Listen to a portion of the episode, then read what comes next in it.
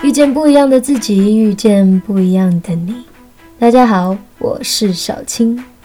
刚刚又完成了一个蛋糕，又成功的尝试了一项没有做过的甜品，现在的心情非常愉悦。不知道有多少人跟我一样，喜欢那种专注做料理的感觉，觉得好像世界上就只剩下我和这些原材料。在这个过程当中，没有人可以打扰我，没有人可以影响我，没有人可以阻止我，可以专注的进行制作过程当中的每一个步骤。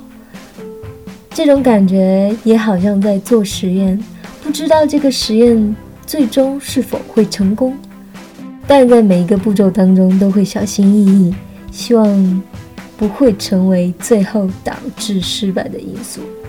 很有意思，做东西的过程非常的治愈，会让人忘记一切烦心的事情，期待着美好的结果。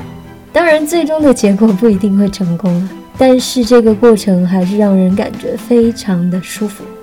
也许这也是为什么很多的女生喜欢做做蛋糕、烤烤饼干什么的原因吧。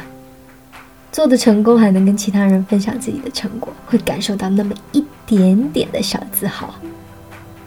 我很喜欢逛超市，感觉一进门的时候，整个世界的幸福指数都爆棚了。推着购物车走过每一个购物区，把喜欢的东西通通放到购物车里，想象着吃它们的时候，或者对着各种原材料想象自己改变它们、创造料理的时候，瞬间就觉得美滋滋的。